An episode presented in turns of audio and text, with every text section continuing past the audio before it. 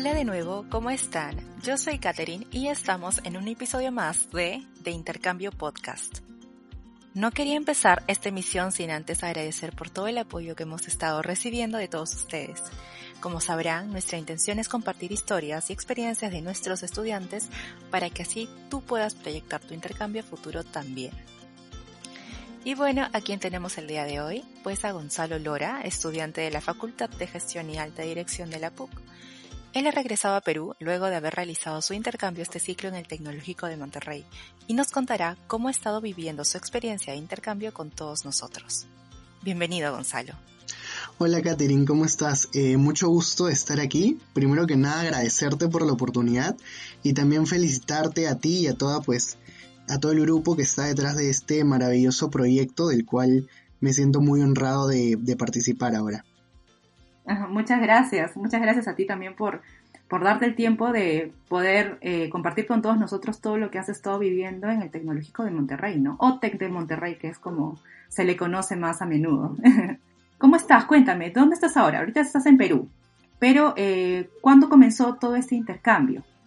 Bueno, la fecha del intercambio en sí comenzó en febrero, ¿no? Pero obviamente hay todo un proceso previo, ¿no? Que, que dura alrededor de dos ciclos más o menos entre que mandas la carta este, y todos los, todos los em, documentos, por así decirlo, ¿no? que tienes que presentar.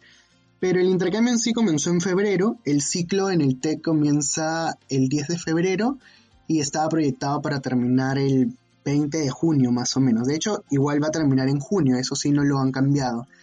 Em, y pues nada, nosotros comenzamos con una semana de orientación que es propia eh, de todos los programas internacionales eh, y luego pues comenzó el ciclo en sí. Es decir, ahorita sigues llevando cursos en la TEC de Monterrey. Sí, en efecto. Eh, justo hoy estamos, claro, anteayer fue que terminé ya mis cursos como tal y ya la próxima semana lo que viene son exámenes. Son todos los finales este, que duran dos semanas y pues, y pues sí, sigo, sigo viviendo la experiencia tech, pero esta vez de manera remota. Ah, ok.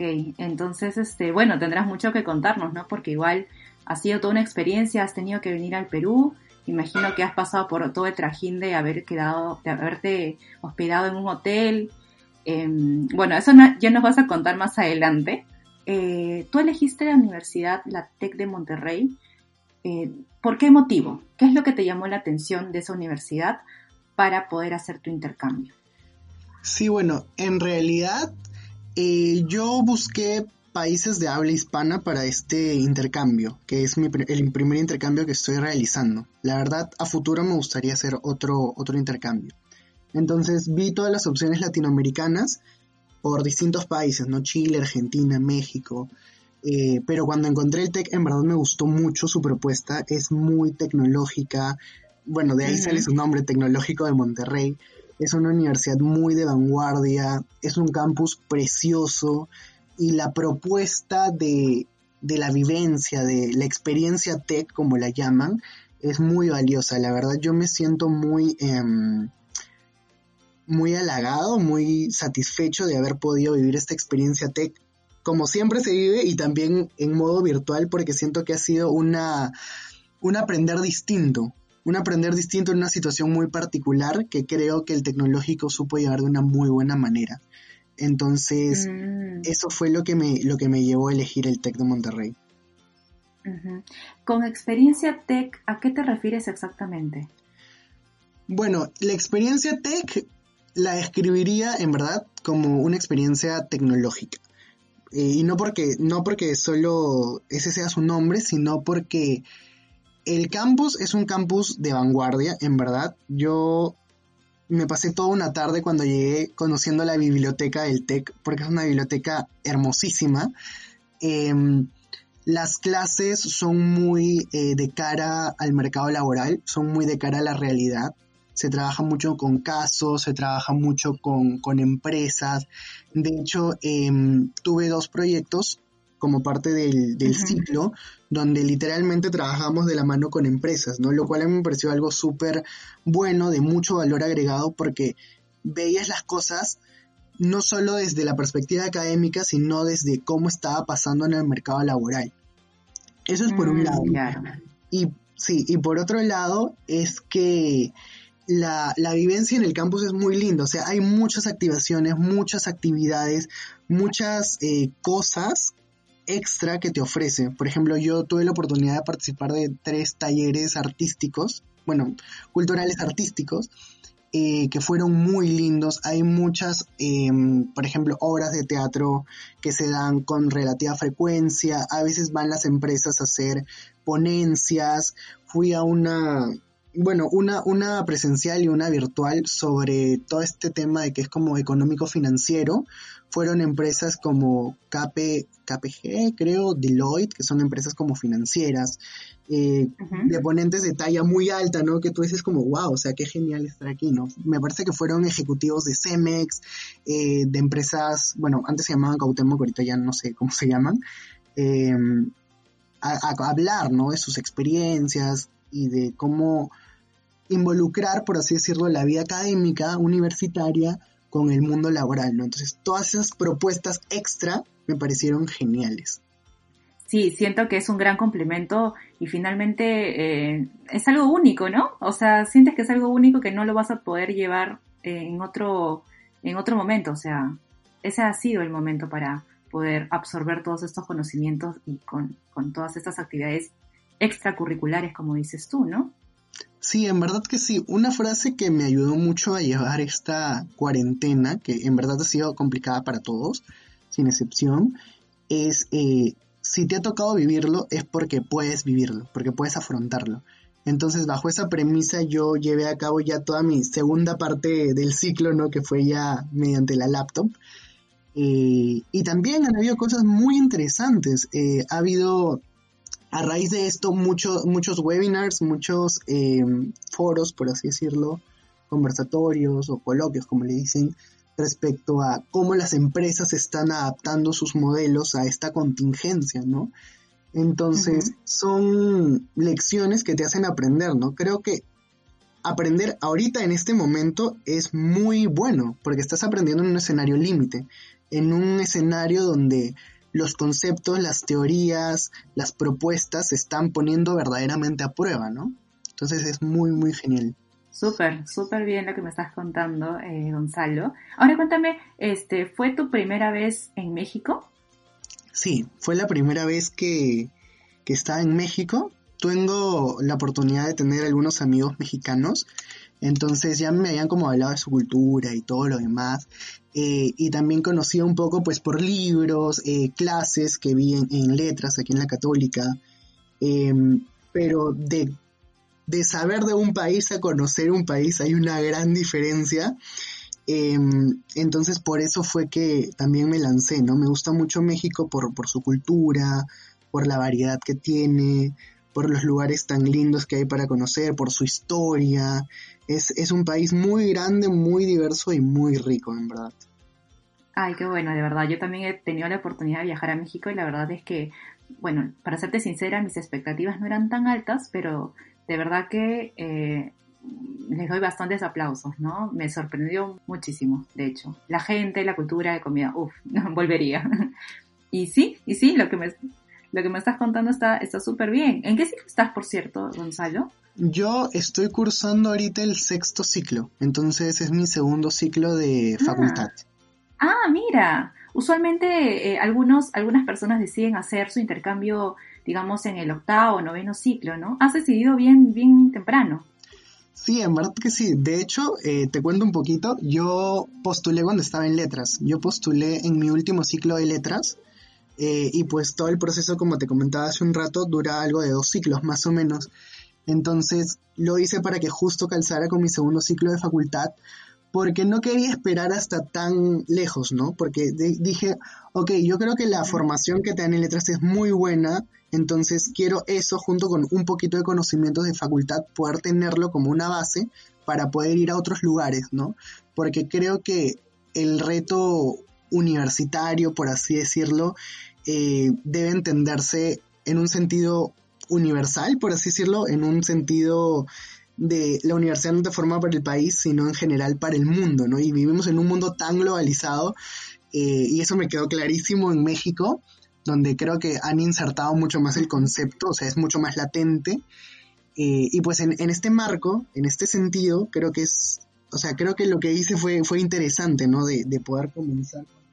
Pero también creo yo, o sea, el próximo ciclo, cuando vuelva a Católica, no sé si presencialmente o mediante la computadora, creo que ya el enfoque del que parto es distinto tiene una, una óptica diferente, entonces eso es lo que yo en cierto modo quería eh, y por lo que postulé tan, entre comillas, temprano.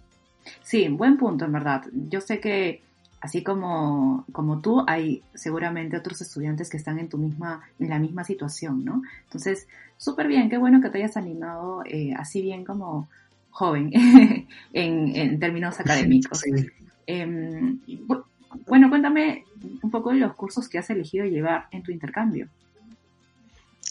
Bien, yo, bueno, muchos de mis amigos que también estaban en el TEC o muchos de, los mismos chicos, o sea, de allá de México me decían, wow, ¿cómo te has metido a tantas cosas?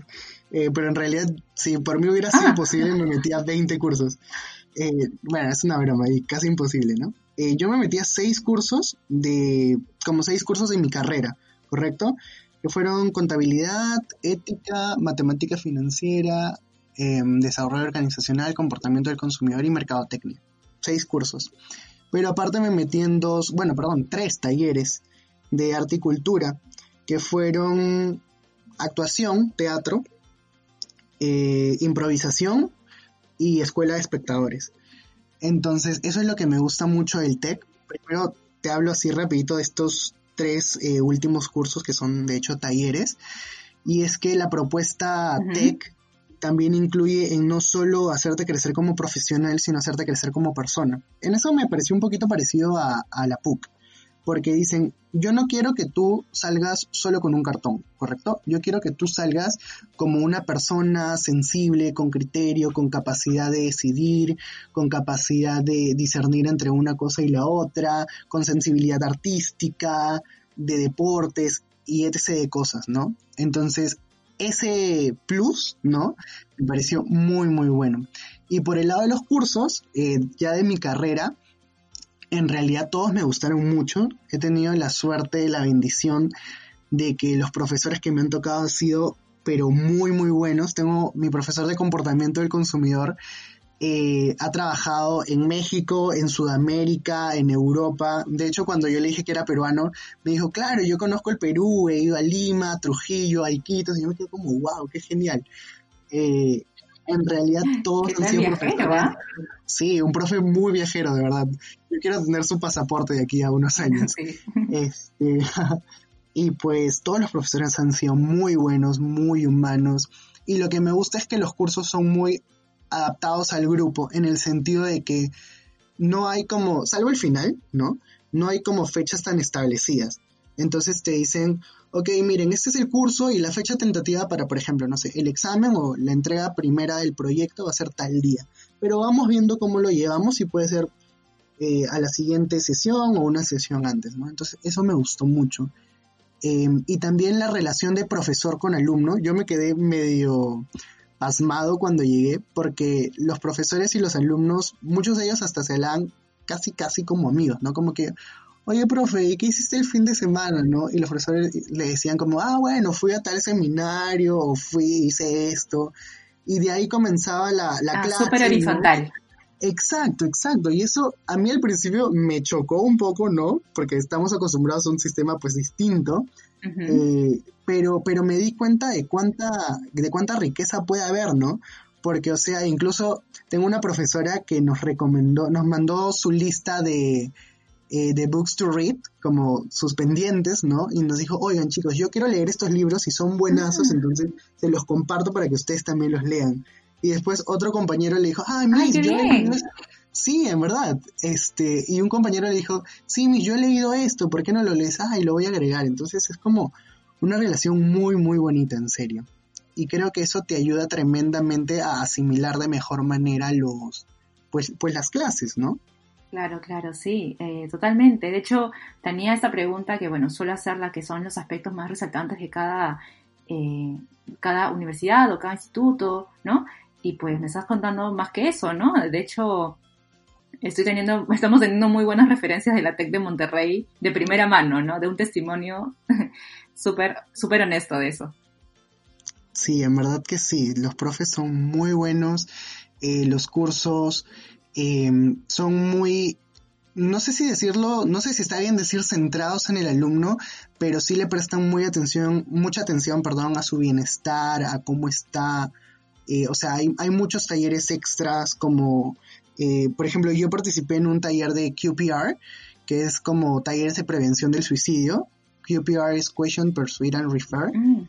Eh, entonces, así como estos, hay un montón de cosas, ¿no? También había mindfulness, también habían como cosas eh, medio orientales, o sea, como yoga, tai chi, pero también otras cosas más em, filosóficas, por así decirlo, y muchas otras actividades extras que en verdad se preocupan porque los alumnos estén bien. Y bueno, un montón de programas de salud mental y, muchas cosas más.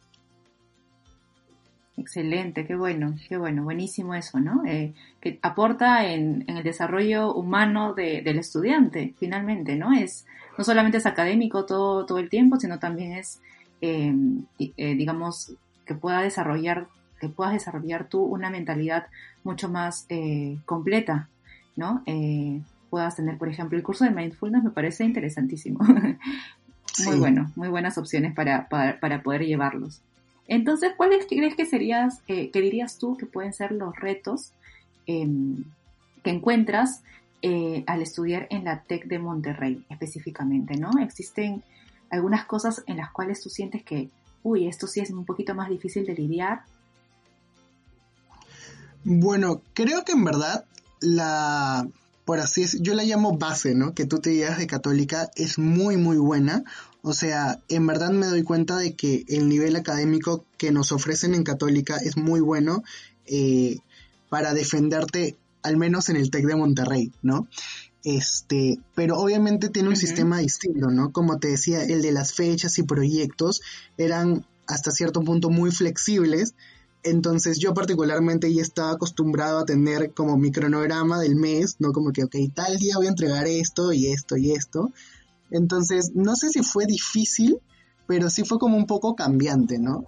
Eh, ese es un aspecto. Y después otro aspecto es que todo allá es mucho más digitalizado, o sea, prácticamente no, no usas papel, ¿no? Y yo que soy súper clásico para mis clases, ¿no? De, llevar mi cuaderno y mi lapicero y todo lo demás, como que, como que sí sentí un poco el cambio, ¿no? Em, entonces, nuevamente, no sé si es un, no sé si es un desafío que todos, que todo aquel alumno que vaya al TEC vaya a tener, pero, pero al menos a mí sí eso me costó como cambiar mi manera de afrontar la vivencia universitaria, por así decirlo. Pero en realidad nada, nada del otro mundo, nada que tú digas como, wow, voy a jalar por no saber esto, ¿no? Eh, en realidad claro. creo que algo bueno es que te ayudan a adaptarte y te ayudan a poder estar al corriente si es que en algo llegas como que con desventaja o, o, no tan preparado, por así decirlo. Claro, claro, buenísimo. Ahora tengo otra pregunta, este Gonzalo. ¿Cómo estás lidiando con el presupuesto para estar en México? Ahora, tengo entendido que, bueno, me comentaron de que eh, has ganado la beca Dari. Cuéntanos un poco más de eso y primero que nada, felicidades por haberlo obtenido. Sé que eh, debía haber sido un proceso un poco, em, quizás, no sé, bueno, tú nos vas a contar, ¿no? Porque yo no sé mucho, la verdad, pero hay competencia. Entonces, em, cuéntanos un poco más sobre eso.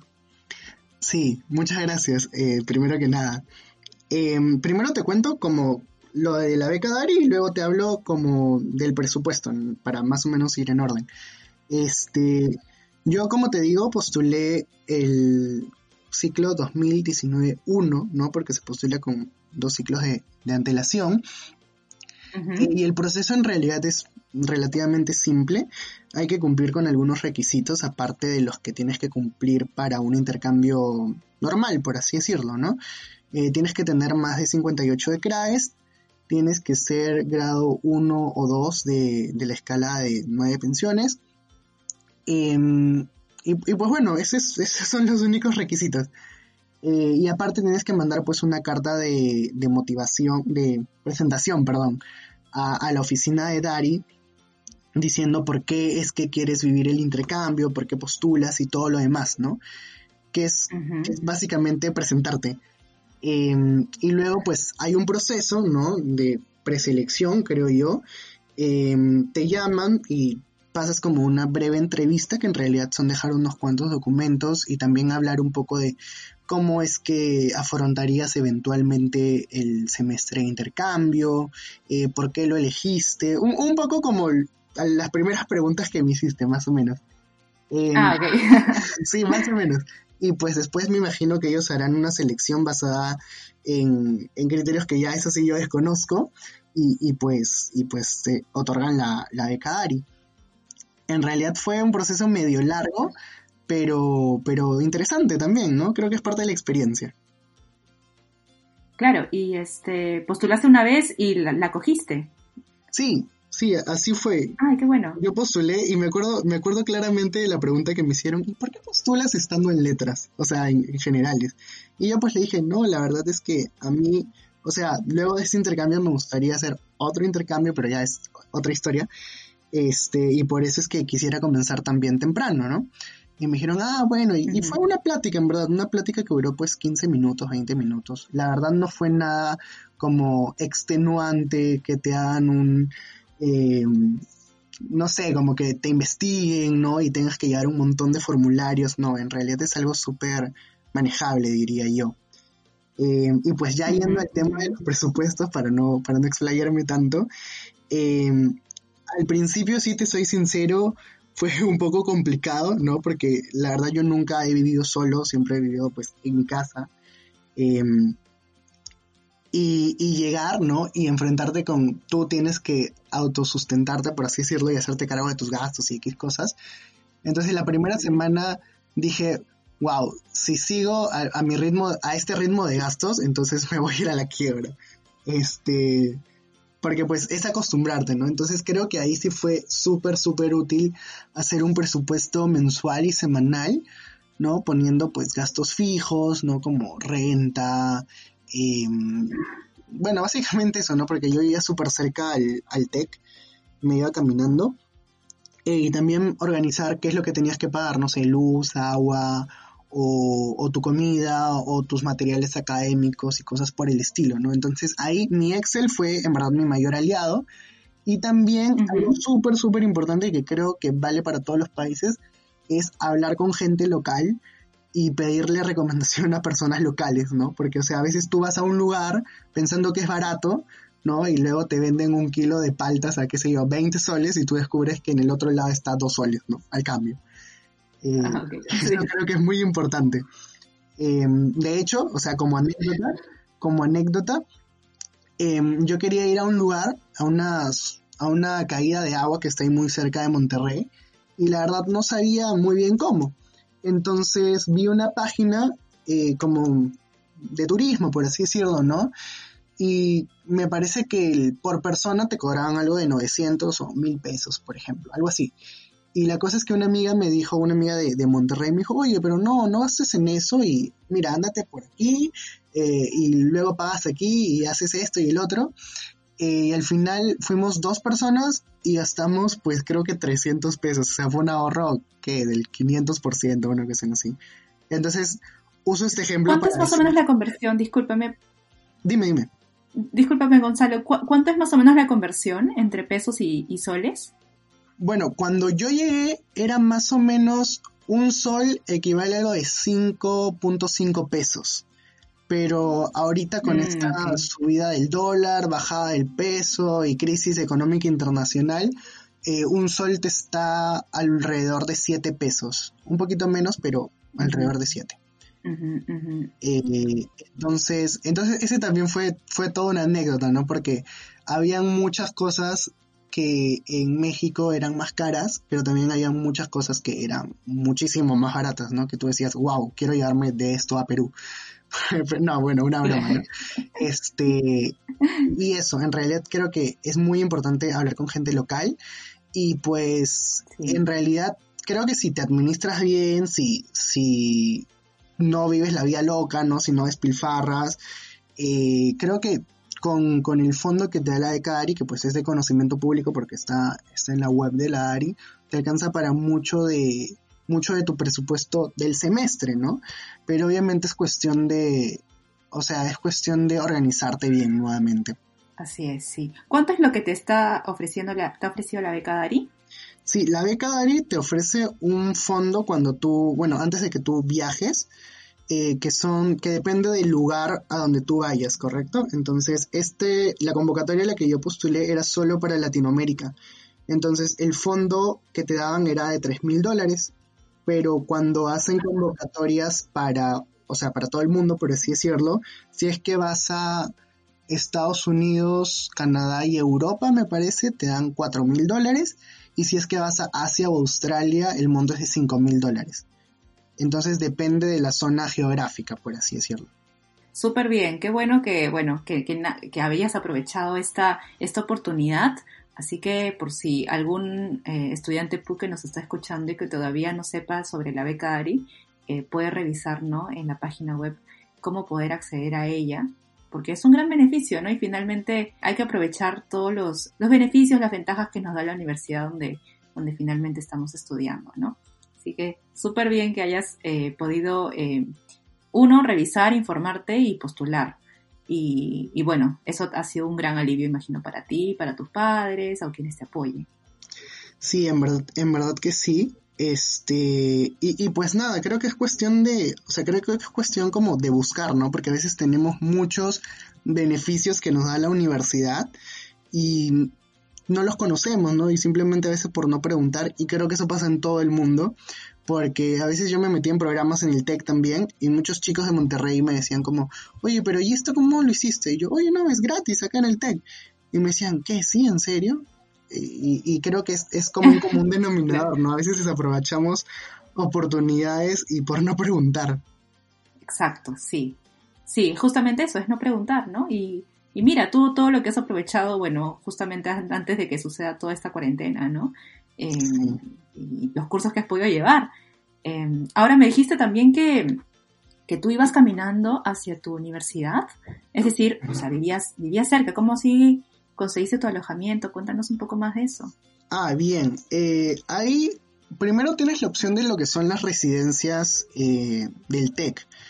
Entonces, esas residencias están algunas dentro del campus o otras como que a dos, tres cuadras, ¿no? Eh, pero un, un chico de mi facultad que también se había ido de intercambio hace pues ciclos anteriores, yo lo contacté y me dijo, mira, hay una página donde todo el distrito tech, porque, a ver, para esto todos los, eh, las colonias, como les llaman allá en México, lo que vendrían a ser barrios aledaños al tech, forman el distrito tech. Entonces todo ese distrito tiene como que una suerte de reglamentos, una suerte de beneficios porque están cerca al tech.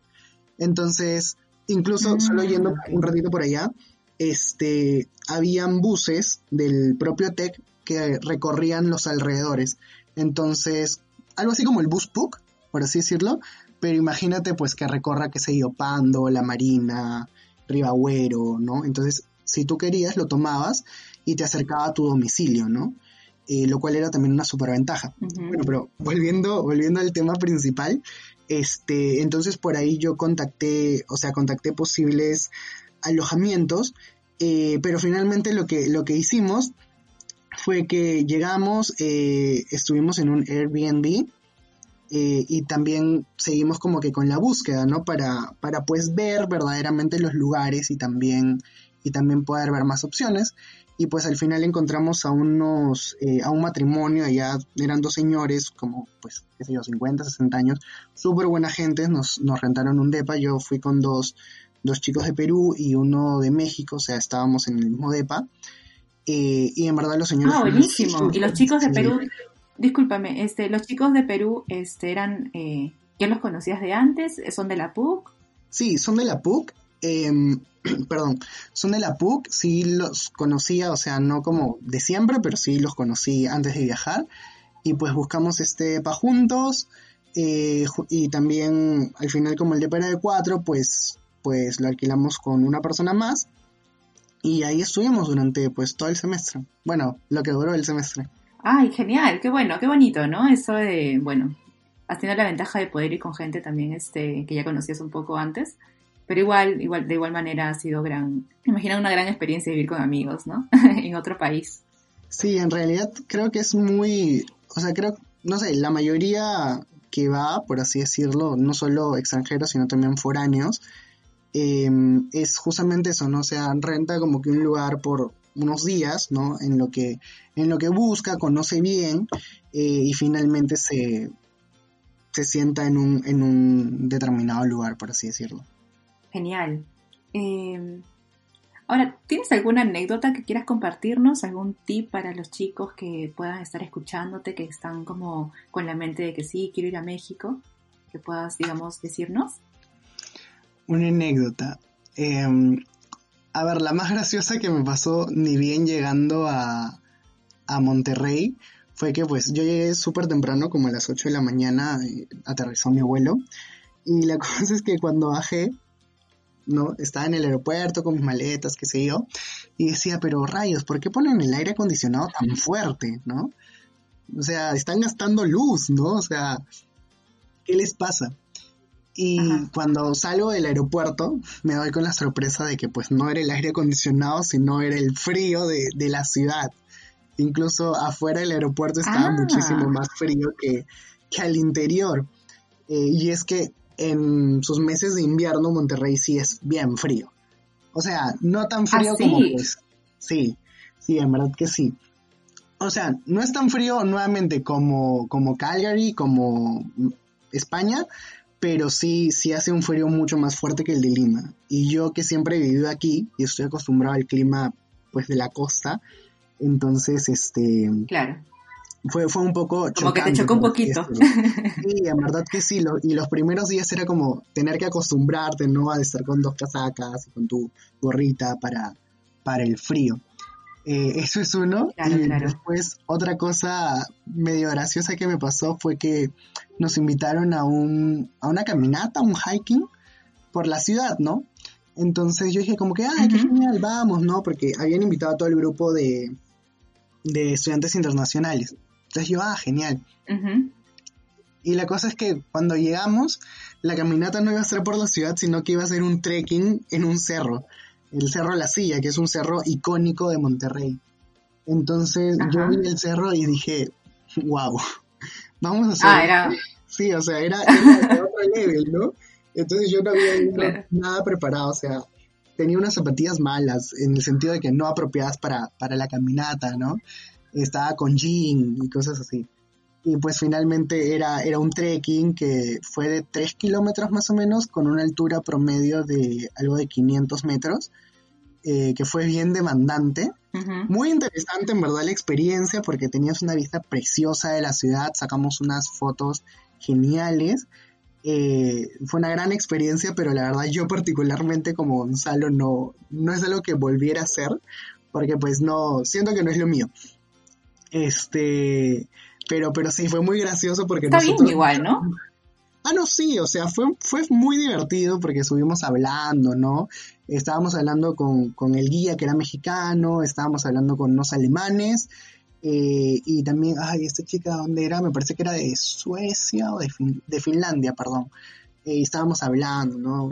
de, nuestras cosas, de nuestros países, y ahí me enteré que, mucha gente, no sé por qué, piensa que los peruanos comemos paloma, este, y nosotros, o sea, porque éramos varios peruanos, desmentimos completamente ese mito, por así decirlo, eh, y también, pues, hablar de, hablar de hoy, ah. en tu país, qué se hace, muy, muy, muy chévere al final. Claro, claro.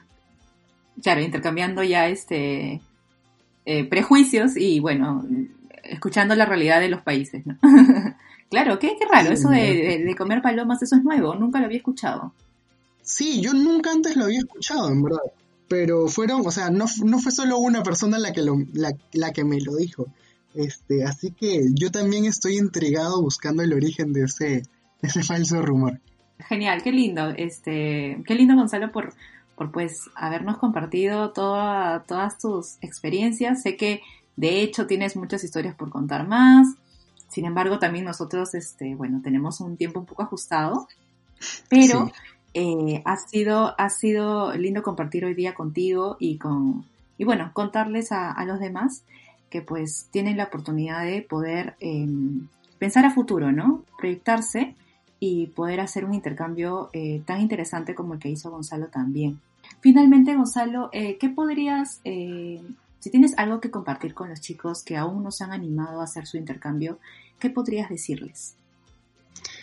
Mira, lo que se me viene a la mente es háganlo con varios signos de exclamación, porque lo que vives en un intercambio es sin duda alguna una gran experiencia, eh, no solo académica, sino de vida.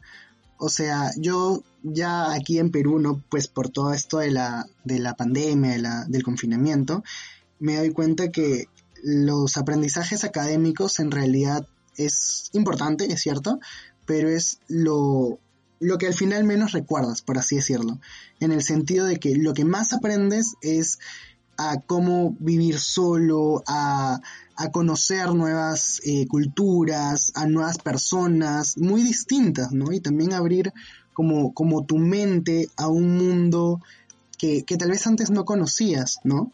Te das cuenta de que el mundo no es solo Lima, no es solo el Perú, no es solo la católica, sino que el mundo es gigantesco y pues y pues que nosotros somos partes de, de, este finalmente, ¿no? Y somos partes hacedoras, con agencia, con capacidad de trabajar por, por nuestro mundo. Entonces, si tienes dudas, si todavía no estás seguro de hacer un intercambio, pues hazlo, de verdad, vale la pena completamente. Yo no me arrepiento de nada del intercambio.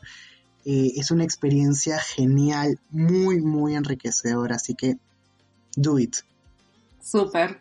Gracias Gonzalo por todas tus recomendaciones y tus ánimos para poder así eh, compartirlos con, los estudiantes. Eh, y por darte el tiempo finalmente. Gracias Gonzalo. Bueno chicos, entonces eso ha sido el episodio del día de hoy. Eh, como sabrán, pueden estar mandándonos preguntas que desean que nosotros podamos contestar al Instagram o al Facebook de PUC International Estudiantes. Y pues por ahí nos estamos comunicando o también pueden escribir los mails de PUC International. Esto ha sido el episodio de hoy día y nos vemos en el siguiente episodio el próximo domingo. Adiós.